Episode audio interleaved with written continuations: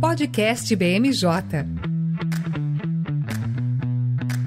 Sejam muito bem-vindos a mais um episódio do podcast da BMJ. Aqui quem fala é o Érico Oyama, consultor de análise política da BMJ, e hoje temos casa cheia para tratar dos assuntos que mais movimentaram a política e também a economia nos últimos dias. Iremos falar da busca do governo em melhorar a articulação política, dos acenos do presidente Lula ao agro e também da melhora na avaliação da economia do Brasil por uma das maiores agências de classificação de risco do mundo. Nossos convidados hoje são são Bernardo Nigri, consultor de análise política. Tudo bem, Bernardo? Tudo certo, Érico. Você é um prazer estar aqui de volta no podcast. Tudo certinho. Bruna Risolo, consultora de comércio internacional e de economia. Como vai, Bruna? Tudo bom, Érico? Tudo bem, pessoal? Prazer estar aqui de novo. E uma estreante aqui no podcast, a Marina Nobre, consultora de agronegócio da BMJ. Seja muito bem-vinda, Marina. Oi aí, gente. É um prazer estar aqui pela primeira vez.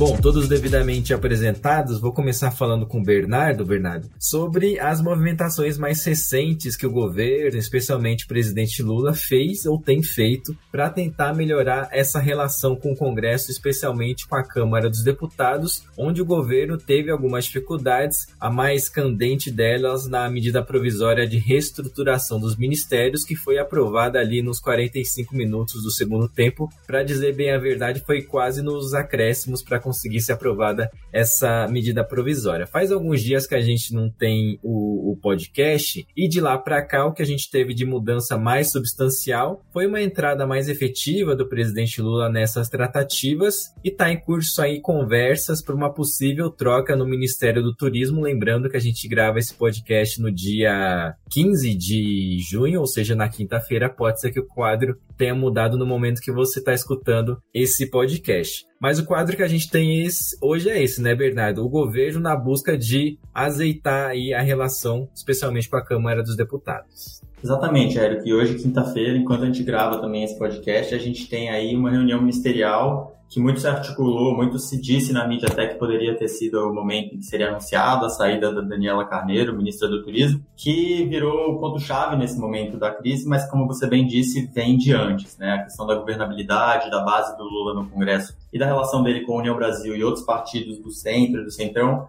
é uma coisa que vem sendo bastante discutida desde que a gente verificou as dificuldades na promoção da MP dos ministérios. Para falar desse episódio agora, que a gente ainda não sabe se vai ter finalizado até a publicação desse episódio, a Daniela Carneiro ela é do União Brasil, mas ela está de saída. Ela já anunciou que pretende se filiar ao Republicanos. É um processo que não acontece de imediato, uma vez que existe toda a questão da fidelidade partidária, da janela partidária, então não é necessariamente uma mudança que acontece agora, mas acabou virando ali o momento de troca, o momento de reacomodação política dentro da esplanada. A Daniela foi uma importante aliada do Lula, existe ali bastante apreço pelo papel que ela teve durante as eleições, porque ela, junto com o marido dela, que é hoje prefeito de Belfort Roxo, Vaguinho, foram atores bem importantes para garantir ali um eleitorado que era majoritariamente pró-Bolsonaro na Baixada Fluminense, a tentar virar para o Lula durante as eleições. Então existe ali ainda também esse elemento a mais dela estar tá um pouco por conta da União Brasil, mas também por conta da cota pessoal do Lula, desse apoio que ela deu. Então são vários elementos que contribuem para esse episódio. A perspectiva é que troque, que a Daniela saia do cargo e entre uma outra pessoa do União Brasil. No caso, no momento, o maior cotado é o deputado Celso Sabino. O próprio presidente Lula tem, é, provavelmente vai encontrar com o Celso Sabino nesse fim de semana, no dia 17, no sábado, ele vai para Pará que é o estado do deputado Celso Sabino, e é esperado que eles conversem. Essa saída da Daniela Carneiro já está muito precificada dentro do governo, é algo que publicamente ainda se diz que, por enquanto, não, Padilha já falou que ela ainda fica no momento mas que sempre se é discutida essa questão de indicações políticas, mas é praticamente dada como certa já por aliados do governo de que ela vai sair, isso não vai ser um problema até por parte dela. Acho que vale destacar aí que é, o Lula tem buscado articular uma maneira de acomodar ela politicamente em cargos no Rio de Janeiro, assim como o marido dela, Vaguinho, é uma relação que o governo busca preservar, mas que acabou sendo colocada aí no meio dessa linha de tiro. Claro que a saída dela é um fator importante, a saída da União Brasil faz com que a cota do partido, se dizer assim, seja tenha que ser trocada, ainda que ela permaneça formalmente no partido, mas é uma coisa que entra nessa crise mais ampla de governabilidade. E como você disse, o Lula já tem se articulado bastante desde a MP dos ministérios para que isso aconteça. Ele tem entrado diretamente nas negociações. Essa própria conversa com a Daniela é um sinal de que é, é, a figura do Lula está muito envolvida nisso, mas não resolve também todo o problema. Acho que isso é bastante importante a gente frisar, porque mesmo que seja efetivada essa troca, mesmo que o Celso Sabino entre no lugar dela, a gente tem que observar é, o União Brasil como um partido bastante complexo. É um partido que é fruto de uma fusão de dois partidos grandes, que é o Democratas, o DEM e o PSL, e que abriga deputados e senadores de vertentes muito distintas, né? Acho que o principal expoente que a gente pode pensar é de figura pública que faz parte do União Brasil e definitivamente não vai é, virar para o governo, mesmo com mais ministérios sendo o mais benesses sendo dados ao partido, é o próprio Sérgio Moro, que com certeza vai continuar sendo muito vocalmente contra o governo. Então, é uma questão bastante complexa que a gente pode discutir bastante. É, a Daniela, a, Dani, a ministra Daniela acabou sendo, como o Bernardo disse, é, uma cota ali pessoal do presidente Lula, tanto é que o líder do União Brasil lá na Câmara dos Deputados, o Elmar Nascimento, disse com, de forma clara de que uma vez que ela pediu desfiliação ao partido, e tudo leva a crer que vá para os republicanos, é preciso que outro nome seja colocado no lugar para que o partido de fato seja contemplado, e o Celso Sabino é o mais cotado. O Celso Sabino, que é um aliado de primeira ordem do presidente da Câmara, o Arthur Lira, que desde a formulação do time de ministérios lá em dezembro, novembro, não se mostra satisfeito com as escolhas do governo, ao entendimento de que o executivo não contemplou quase que de forma nenhuma a Câmara dos Deputados e que a maioria dos ministros tem como origem o Senado. Outro ministério, esse de grande porte, tem o segundo maior orçamento aqui da esplanada dos ministérios, que é o Ministério da Saúde, é pleiteado também pelos partidos de centro. Atualmente, quem é a titular da pasta é a Anísia Trindade, que é um quadro técnico. E mas caso essas duas trocas sejam confirmadas, aí vem um outro problema adicionar para o presidente Lula, que é o fato de duas mulheres eventualmente serem rifadas sendo que um dos motes desse governo é tentar trazer maior igualdade de gênero, né, no poder público. Foi até aprovado um projeto de lei de origem do executivo que exige igualdade salarial entre os gêneros que desempenham a mesma função no mercado de trabalho. Isso com certeza trará eventualmente uma dor de cabeça adicional para o presidente Lula presidente Lula que também tenta melhorar a relação, aí não política, mas sim com um setor específico, que é o agronegócio. Desde antes de ele assumir o cargo, essa relação já não é tão amistosa assim e piorou imediatamente depois dos atos dia 8 de janeiro, porque na primeira declaração do Lula, no dia em que houve a invasão aqui dos prédios dos três poderes, ele fez uma correlação entre membros do agronegócio e as invasões aqui aos prédios dos três poderes. Ele participou de feiras do agro e teve até o discurso elogiado pelo presidente da Frente Parlamentar do Agro, deputado Pedro Lupion, e também entrevistas que deu ao longo dessa semana fez acenos bem importantes ao agronegócio. Você acha que esse, é, o que, que se observa de mudança de postura do presidente Lula com relação ao agronegócio, Marina? Érico, eu acredito que é, para a gente começar a falar um pouco sobre esse tema, é importante trazer um cenário também, né? A gente veio anteriormente de um presidente que apoiava de forma muito forte o, o agronegócio, principalmente os grandes produtores, e o Lula ele já vem desde o início com caráter no seu plano de negócios de para o agronegócio, né? Mais apoiando o pequeno produtor, apoiando a Embrapa, dando mais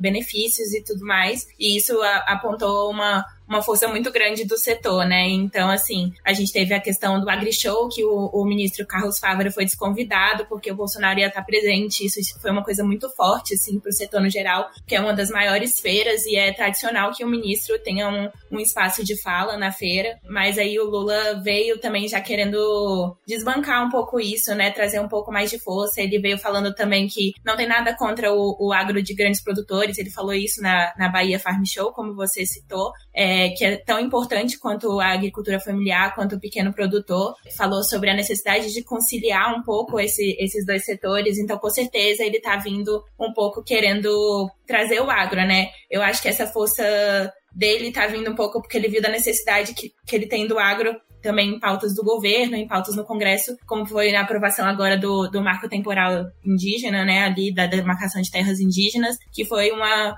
força da bancada do agro para ser aprovado e ele viu que sem, o, sem essa bancada do agro vai ser muito difícil novas pautas serem aprovadas, então ele precisa desse, desse apoio aí também. Tirando isso, eu acho que, que o que vai trazer bastante também esse, essa aproximação do Lula vai ser um, um plano safra robusto, né, trazendo um pouco esse cenário que deve ser lançado nos próximos dias, e vai ser totalmente ancorado à questão do, do carbono, né? Todos os agricultores que tiverem alguma relação com abaixar o carbono, plantio direto, é, agricultura de baixo carbono, vão ser agraciados no plano, sejam eles de grandes produtores ou pequenos produtores. Acho que todas essas discussões do agro também, Marina, é bem interessante a gente ver como o governo tem tido dificuldade, né, para fazer realmente lidar com o legislativo na composição que ele é hoje. A gente vê a bancada bastante fortalecida nesse sentido, mas acho que também vale voltando um pouquinho para a questão do Arthur Lira e de como ele tem articulado, pensar que a relação com o Congresso dentro do governo do Lula não vai ser a mesma, não é a mesma que foi no governo Bolsonaro. A gente fala bastante do Lira, a gente viu como no governo passado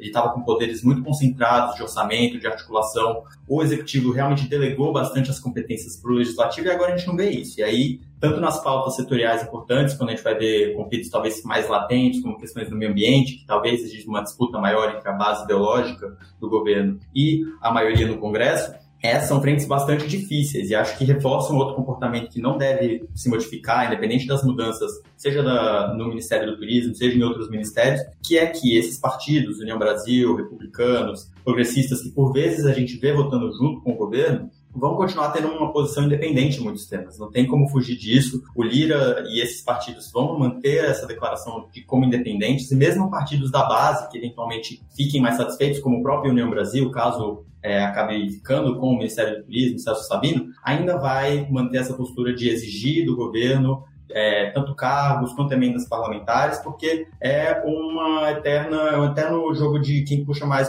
para um lado ou quem puxa mais para o outro. A gente vai ter que, com o Congresso realmente perdendo algumas das prerrogativas entre o ano passado e esse, é, não vai ser tão fácil assim para os parlamentares abrirem mão desses poderes e a gente vai ver o Lula puxando, uma vez que ele quer ter esse papel mais de, de realmente fazer política pública ali dentro do Congresso. E isso vai afetar é, as áreas é, de interesse do governo, mas também, claro, todas as áreas de interesse setoriais que a gente vê aí no nosso dia a dia. É, a tendência que a gente observa, pelo menos até o momento, nas pautas mais importantes, é que o governo tem que negociar no varejo toda vez que um projeto importante é pautado, especialmente na Câmara dos Deputados. Foi assim no novo arcabouço fiscal, lá na Câmara, foi assim na MP de reorganização dos ministérios, e pode ser que a gente observe o mesmo movimento na reforma tributária, que é uma pauta tão transversal, que atinge todos os setores, e de forma não tão coincidente assim, esse aceno do Lula ocorre às vésperas da votação da reforma tributária no plenário da Câmara. O presidente Arthur Lira falou que pretende votar na primeira semana de julho ou antes do recesso parlamentar, e a frente parlamentar do agro é a mais bem organizada do Congresso como um todo, só na Câmara são mais de 300 deputados, são 300 deputados para ser mais exato. O relatório que foi apresentado pelo relator da reforma tributária, Agnaldo Ribeiro, ele traz somente diretrizes e não é assertivo. O agro até contemplado entre aqueles setores que vão ter uma alíquota diferenciada, só que a repercussão em reuniões posteriores da FPA não, não foi das mais positivas no sentido de que não há muitas especificações de como o agro vai ser tratado, nem se os produtos da cesta básica vão ter um tratamento diferenciado. Nessa semana houve uma reunião da FPA é, para tratar exclusivamente da reforma tributária, mas por enquanto é o, o, setor não se mostra de todo satisfeito com é, os meandros ou as diretrizes iniciais que foram apresentadas sobre a reforma, né, Marina? É, é o setor está muito preocupado que como o relatório vai sair, o relatório final vai sair, né? Principalmente pelo fato de estar tá demorando tanto para sair. Eu acho que essa é a principal questão. O setor tem se articulado muito, feito muitas reuniões com, com o AP, o Pedro Lupion e tudo mais, para poder discutir essas questões que são carentes para o agronegócio, principalmente da reforma tributária. Mas é, o fato de estar tá demorando tanto para ter uma certeza do que, do que vai sair disso tem pressionado muito o setor, que está se demonstrando muito insatisfeito com, com a forma que as coisas estão se tomando e preocupados de que, como eles falam, no final o agro que venha pagar a conta da reforma tributária. Mas a gente acredita que todas essas articulações talvez venham a trazer algum fruto e eles sejam contemplados da forma que pretendem no, no relatório principal, né, digamos assim. E é bom destacar aqui que mesmo o governo tendo passado bons bocados para conseguir aprovar essas matérias mais relevantes, em todas as ocasiões obteve um êxito no placar com mais de 300 votos, ou seja, placar suficiente para aprovar uma PEC, que exige 308 votos, que é o número mágico, o número mínimo necessário para aprovar a reforma tributária. Mas, Bernardo, por se tratar de um tema tão complexo, né, há décadas, literalmente, entra governo, sai governo, há uma tentativa de aprovar uma reforma tributária, eu acho que o governo vai tentar, pelo menos, não levar esse tema na emoção e construir uma base sólida com liberação de emendas, negociação de cargos, para se a pauta de fato, né, constar a reforma tributária ter um resultado sem maiores emoções ou solavancos. Com certeza, Eric. A gente já vê isso acontecendo, né? Desde a MP, que teve aqui a aprovação, como você bem disse, nos acréscimos, a gente vê o Lula mobilizando não só a figura dele, articulando diretamente, mas também os ministros. A gente teve críticas bem contundentes, né, especialmente dos parlamentares, com relação aos dois ministros da articulação política, o Alexandre Padilha, da Secretaria de Relações Institucionais, e o Rui Costa, na Casa Civil. Isso não tende a mudar. O que a gente vê é o Lula realmente fazendo esses acenos para os grupos que muitas vezes não são favoráveis ao governo dele, fizeram uma posição muito forte durante as eleições, que é o agro, como a gente tem falado agora já aqui na, na nossa conversa, mas também até os evangélicos. Né? Acho que a própria questão da Daniela que a gente estava falando é uma ponte interessante de se fazer, porque ela é muito forte dentro desse grupo. A gente viu é, figuras importantes né, do próprio Malafaia elogiando a indicação do Lula para o STF, que é o Cristiano Zanin, também vai ter uma pauta aí que está chegando por aí. Então a gente vê que o Lula tem buscado realmente evitar o máximo possível os conflitos com essas áreas. A gente viu, a gente, claro, é, a gente não pode tratar o Lula como uma figura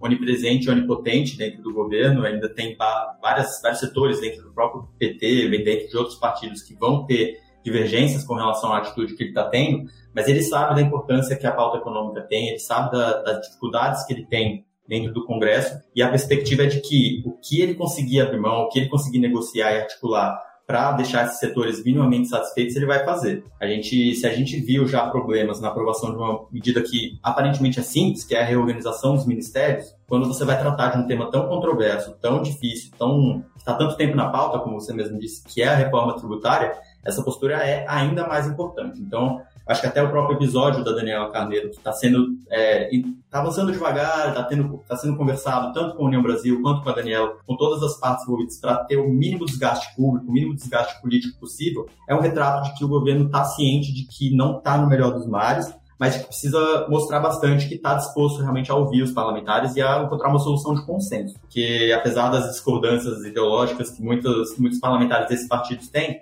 como você bem disse, nas matérias que importam, a gente vê que essas lideranças que têm uma influência muito grande no processo político, como a Lira, como os líderes desses partidos, conseguem garantir os votos. Na hora do vamos ver, eles são capazes sim de fazer os parlamentares votar, ainda que tenha partido com interesses diversos. A gente vê que esse apoio é muito importante e é para isso que o Lula está trabalhando. Agora, a questão é ver como isso vai se é, desenhar. A gente tem essa mudança pontual no turismo, você comentou a mudança possível no Ministério da Saúde, é ver como que vai ser manejado isso no momento que a gente tiver essas tendências, mas é uma coisa que sempre muda dependendo de como estão as discussões, de como estão os consensos entre os parlamentares. O ponto é, a prioridade total nesse momento é na reforma e como fazer ela ser passada dentro da Câmara. E o governo está tendo que trocar a roda com o carro andando, né, principalmente na seara econômica, em paralelo ainda tem que finalizar a tramitação do arcabouço fiscal, que segue no Senado. É, vai ser realizada uma audiência Pública na Comissão de Assuntos Econômicos na próxima terça-feira. E a expectativa do relator lá no Senado, do Omar Aziz, é que a votação seja finalizada no Senado até o dia 22 de junho.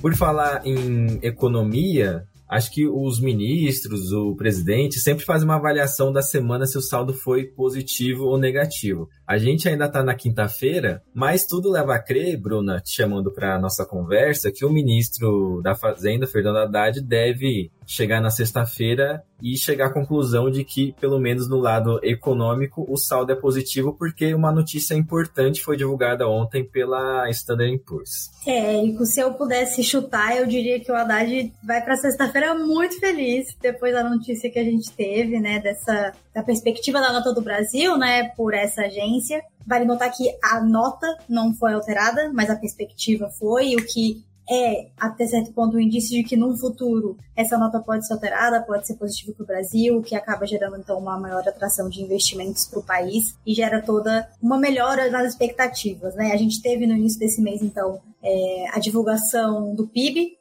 o PIB cresceu 1,9% no primeiro trimestre comparado com o trimestre anterior, quando a gente teve um recuo de 0,2%. Quando a gente olha com mais detalhe, a gente viu que o agro cresceu 21,6%, foi um crescimento extraordinário, então volta novamente até a pauta que estava sendo discutida, a importância da relação com o agronegócio para o governo. É hoje sim o nosso carro-chefe, não tem como negar. É, por outro lado, o consumo tanto das famílias quanto do governo e a indústria se mantiveram virtualmente estáveis. O consumo teve um, um, pequeno crescimento, a indústria teve uma leve queda, a gente considera isso algo estável. E a formação bruta de capital fixo teve uma redução de 3,4% como uma resposta à política monetária contracionista que a gente vê hoje sendo posta e sendo realizada pelo Banco Central. Por outro lado, a gente viu que infl a inflação está reduzindo, a gente acompanhando o relatório Focus que sai semanalmente, e ela vem aí com quedas constantes. E isso está muito ligado, então, ao arcabouço fiscal, desde a votação e aprovação na Câmara, com todas as mudanças que foram feitas, que colocaram novas exigências, algumas travas. Os agentes econômicos têm melhorado a expectativa em relação ao Brasil. Isso se reflete, então, né, nessa perspectiva que foi feita com a notícia hoje. Vale notar também que a gente teve nos Estados Unidos essa semana o, Fe o Federal Reserve, o Banco Central, optou por não alterar a taxa de juros. Então, apesar de que eles falaram que esperam que novos, que duas novas altas sejam feitas esse ano ainda, foi uma estabilização, o que é positivo, e pressiona mais um pouco o Banco Central para começar a reduzir a Selic, né? É, dia 20 e 21 de junho agora a gente tem uma nova reunião do Copom para avaliar a taxa de juros. Não é esperado seja feita uma nova que, se, que, os cortes comecem agora. É, o que é esperado é que o Banco Central reconheça a melhora no cenário, que reconheça que as expectativas estão convergindo e que uma, o início dessa política de corte de juros possa começar a partir da reunião de agosto. Para o ouvinte que não está muito familiarizado com essas avaliações da agência de classificação, o que a Standard Poor's quis dizer é o seguinte: olhando na perspectiva de médio prazo, se fosse para dar um chute, a perspectiva é que a avaliação do Brasil melhore. No governo do PT, no governo do presidente Lula nos primeiros mandatos, o Brasil chegou a ter avaliação de grau de investimento. Qual que é o nível do Brasil hoje nas três principais agências? Na própria Standard Poor's, é BB menos, ou seja, tem que subir três níveis para conseguir chegar no grau de investimento. Na Moody's precisa subir dois níveis para chegar no grau de investimento e na Fitch precisa subir três níveis. Por que, que isso é tão importante, é tão vislumbrado pelos ministros da Fazenda e da Economia do mundo todo? Porque vários, para não dizer quase a totalidade dos fundos soberanos que operam os recursos de vários fundos de previdência, mundo afora, eles têm uma cláusula de que só podem comprar papéis ou títulos de países que possuem esse grau de investimento. Por isso que é tão importante o governo aposta tanto as fichas no próprio arcabouço fiscal, teoricamente traz uma estabilidade fiscal e melhora nas contas públicas, e da própria reforma tributária, pelo entendimento de que a mudança no sistema tributário aqui do Brasil deve melhorar o desempenho econômico. E além do que, disso, né, o que a Bruna citou, essa decisão do Banco Central dos Estados Unidos de manter os juros teve um impacto muito positivo no câmbio e o dólar, depois de um tempo considerável, voltou a operar com cotação de R$ 4,80. Agora, tem um dilema de Tostines, né, Bruna? Porque a taxa básica de juros ela é a principal ferramenta monetária do Banco Central. Se por um lado o próprio Haddad deu declarações depois dessa decisão da FIT de que é preciso cortar os juros para o crescimento econômico girar com mais força, ao mesmo tempo um outro fundamento monetário muito importante é você manter a inflação sob controle e esse é o principal escudo, né, o principal argumento do presidente do BC, Roberto Campos Neto, para manter os juros no atual nível. Diante da postura mais conservadora do Banco Central nos últimos meses, você já bem adiantou, mas tudo leva a crer que nessa próxima reunião a Selic não deve ser alterada. É isso, Érico. Eu acho que é muito importante a gente lembrar que o Banco Central do Brasil é um banco central de mandato único. Ou seja, a única atribuição dele é, a, é o controle do preço. Então, de fato, esse dilema ele é muito delicado para todas as economias. E aí a gente pensa também até na curva de Phillips, né? Aquela relação inversa entre inflação e desemprego. É, que o governo quer que o desemprego caia, mas um desemprego baixo tende a subir a inflação e aí vem essa questão do crescimento. Então é uma coisa que você precisa fazer de uma forma equilibrada. É, o Brasil hoje tem uma das taxas, é, é a taxa real de juros mais elevada do mundo. Então, o início dessa dessa política de corte de juros vai acontecer de uma forma muito cautelosa. O Banco Central ele tem essa postura e a ideia é que realmente vá sendo sentida, né? A perspectiva do mercado hoje é que a taxa de juros da Selic ela termine o ano em 12,5%, então abre um espaço aí de queda de 1,25%, é, 1,25 pontos percentuais do, da Selic de hoje. Então você vê que é uma coisa que não vai ser assim, na reunião de agosto a gente vai cortar um ponto percentual. Você vai sentindo, né? Então, vou começar cortando 0,25. Na próxima reunião, eu vejo como está a minha conjuntura econômica para ver se eu reduzo mais 0,25 ou se eu posso ir um pouco mais,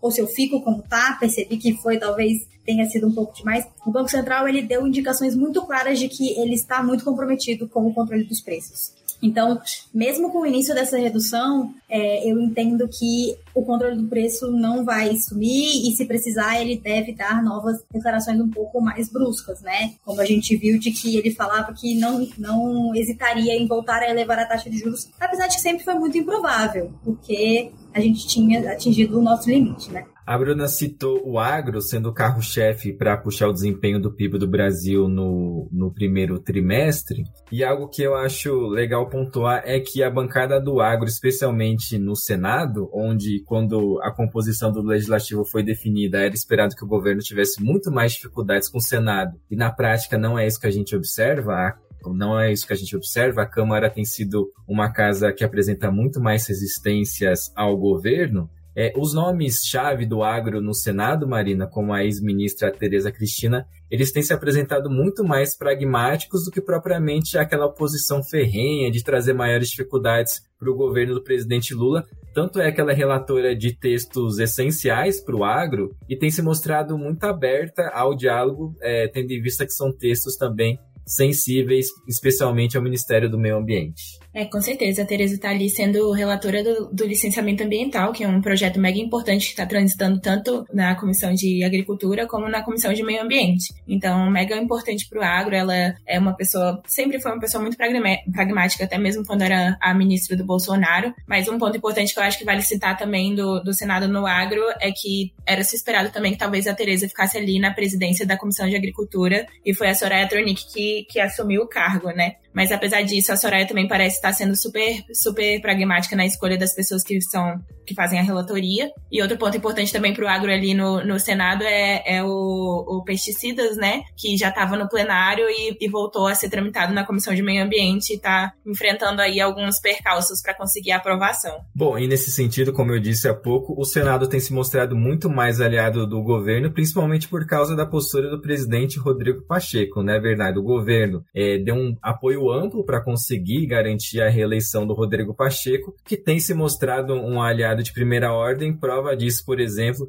é que os projetos de decreto legislativo que sustam os decretos do governo relacionados ao saneamento foi, foram aprovados todos na Câmara, mas chegaram no Senado e estão enfrentando uma maior resistência por causa do poder de agenda do, do presidente Rodrigo Pacheco. Como eu disse, quando a gente teve a Câmara e o Senado definidos, a avaliação geral é que o Senado apresentaria maiores dificuldades, mas na prática tem se mostrado um quadro bem diferente, né, Bernardo? exatamente, Eric. Acho que um dos fatores, como você disse, que mais influenciou isso foi a própria eleição para a presidência é, do Senado do Rodrigo Pacheco. A gente viu na Câmara, enquanto Lira teve apoio maciço, foi o único candidato real e contou com o apoio tanto do governo quanto da oposição, no Senado, pelo contrário, teve uma disputa bastante intensa ali entre o Rodrigo Pacheco e o candidato PL, Rogério Marinho, que acabou danificando bastante o poder de articulação da oposição, porque trouxe para o lado do Rodrigo Pacheco, partidos que na Câmara hoje ainda tentam pegar mais espaço do governo, então criou essa relação quase que de dependência, uma que o apoio do governo foi essencial para garantir a vitória do Pacheco. E de fato essa inversão também acaba revelando como as dinâmicas são diferentes entre as duas casas legislativas. A gente tem é, vários fatores que influenciam isso, claro, a gente tem essa questão específica da presidência, mas eu retomo a questão que eu falei sobre a, a mudança na forma como se conduz a relação do executivo e do legislativo entre o governo Bolsonaro e o governo Lula. O Lira, o Arthur Lira, foi uma pessoa que pessoalmente perdeu muito poder nessa transição. Ele tinha ali o controle sobre o orçamento, com o orçamento secreto, com a distribuição de emendas, que hoje não está mais com ele. A gente teve também toda essa questão dos partidos, é, muitos partidos indo ali para apoiar o governo. Então, é um cenário complexo que é ainda mais complexo quando você pensa que a própria eleição do Senado, os mandatos de oito anos, a fidelidade partidária sendo menos requisitada, dá mais independência para os senadores agirem de uma maneira um pouco mais como eles preferirem, de fato, não necessariamente seguindo orientações do partido.